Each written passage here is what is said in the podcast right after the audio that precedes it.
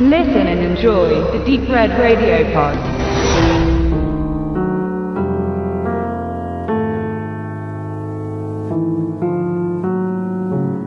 Alles, was maßlos ist, ist gut. Viele Werke des italienischen Regisseurs Pier Paolo Pasolini wurden als skandalös bezeichnet und halten diesen Status noch heute. Waren diese Skandale, auch gleich bei seinem Debüt Akatone, wer nie Brot mit Tulpen aß, meist politischer Natur, bleibt seine letzte Arbeit, die 120 Tage von Sodom, zwar auch politisch, aber im Vordergrund steht die sexuelle Gewalt und der körperliche und seelische Missbrauch als Leitthema. Nach dem gleichnamigen Roman des Marquis de Sade, dem französischen Autoren pornografischer und kirchenfeindlicher Schriftstücke, die er im 18. und 19. Jahrhundert verfasste, gestaltet Pasolini seine gesellschaftskritische Orgie im späten faschistischen Italien. In der nördlichen Republik Salo wirken die Nazis als Besatzungsmacht. Die Vertreter des untergehenden Regimes, welche sich der Hilfe der deutschen Soldaten bedienen, streben eine perverse Veranstaltung an, zu deren Zweck sie aus der Region jugendliche Männer und Frauen zusammentreiben, gar entführen lassen. Sie alle werden zu Beginn daran erinnert, dass sie sich außerhalb der Realität befinden und sie niemand sucht, sich also keine Befreiung erhoffen können. Wer den Versuch wagt zu flüchten, wird mit dem Tode bestraft. In Anbetracht dessen, was auf sie zukommen wird, scheint dies aber das geringere Übel zu sein. Auf einem fürstlichen Anwesen müssen die jungen Menschen, fast noch Kinder, die sexuellen und machtbesessenen Spiele der alten Herren über sich ergehen lassen.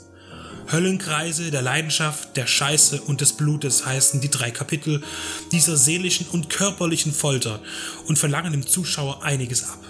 Beginnend mit dreckigen Geschichten, erzählt von alten Huren, geht die Tyrannei bis zur Vergewaltigung und dem Essen von Kot, welcher bereits tagelang sorgfältig gesammelt und aufbewahrt wurde. Eine Erlösung ist dabei nicht in Sicht und Protagonist sowie der Betrachter sehen einem finsteren Ende entgegen. Es mag Filme geben, deren Intensität wegen ihres Alters an Kraft und Eindrücklichkeit verlieren. Salo gehört definitiv nicht dazu. Er entfaltet auch heute noch seine krasse Atmosphäre und wird beim leicht beseiteten Publikum für Ekel und Abscheu sorgen. Was macht diesen Film dann aber so besonders und lässt ihn immer wieder auftauchen? Die Geschichte ist prinzipiell unvorstellbar. Im Wissen, dass es jedoch Menschen mit extremen Neigungen gibt, ist es doch interessant, als Unbeteiligter in sicherer Distanz zu erfahren, wie eine solche Orgie aussehen könnte. Das Ethische und Moralische in uns sagt Nein. Das Voyeuristische meint Ja. Zwar wähnt sich Pasolini der Kritik am faschistischen System und hatte damit sicher auch recht, während des Filmerlebnisses selbst denkt man aber nicht darüber nach. Zu hart wirken die dargestellten Erniedrigungen und die permanente, unflätige Dialogführung. Diese treibt selbst Erwachsenen die Schamensröte ins Gesicht. Salo ist weder gut noch schlecht. Er bleibt Geschmackssache. Und durch die verschiedenen Sichtweisen Interpretationen treibt sich die Schere zwischen den Meinungen, ob es sich um Kunst oder Schund handelt, weit auseinander. Es ist wie das Gefühl, etwas Schlechtes und Verdorbenes zu sehen, was so ansprechend an Pasolinis letztem Streifen ist.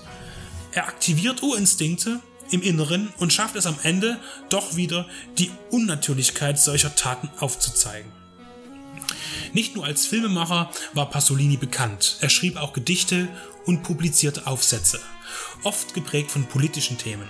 Sein Tod 1975 im Entstehungsjahr von Salo wurde durch einen Mord verursacht, dessen Umstände weitestgehend als mysteriös bezeichnet werden dürfen.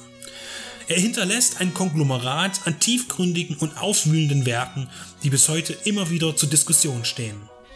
In Deutschland erlebte der Film selbstverständlich einen Beschlagnahmungsmarathon und bis heute ist er hierzulande nicht in ungekürzter Form im Einzelhandel erhältlich. Die drastische Darstellung von Schändungen, Folter und sexuellen Handlungen bleibt für die Bundesbuchstelle für jugendgefährdende Medien ein Opus non grata. Das ist freilich zu verstehen, aber der Filmliebhaber nimmt sich nun mal das Recht heraus, einen Klassiker in voller Länge sehen zu wollen. Man muss sagen, dass die zensierte Fassung ihren Standpunkt und die Härte sehr wohl zur Geltung bringen kann. Wer dennoch auf die vollständige Fassung zurückgreifen möchte, muss sich mit den exportierfreudigen Nachbarländern in Kontakt setzen. Da Salo unter seinen Umständen in voller Länge in Deutschland nicht beworben werden darf, lohnt sich aber das Suchen bei den einschlägigen Uncut-Plattformen im virtuellen Raum.